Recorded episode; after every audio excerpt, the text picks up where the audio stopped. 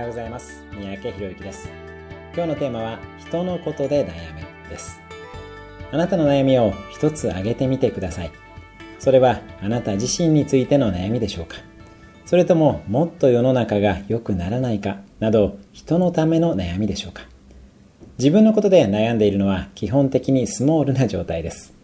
どうしたら世界は平和になるのだろうなど人のことで悩んでみてください。人や社会のために悩むと自分の悩みなんてちっぽけだということに気づくこともできます。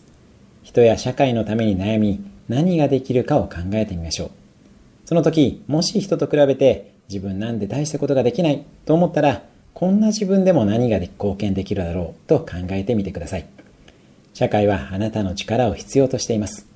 ふと気づくと自分の悩みが小さく見えてくるはずです。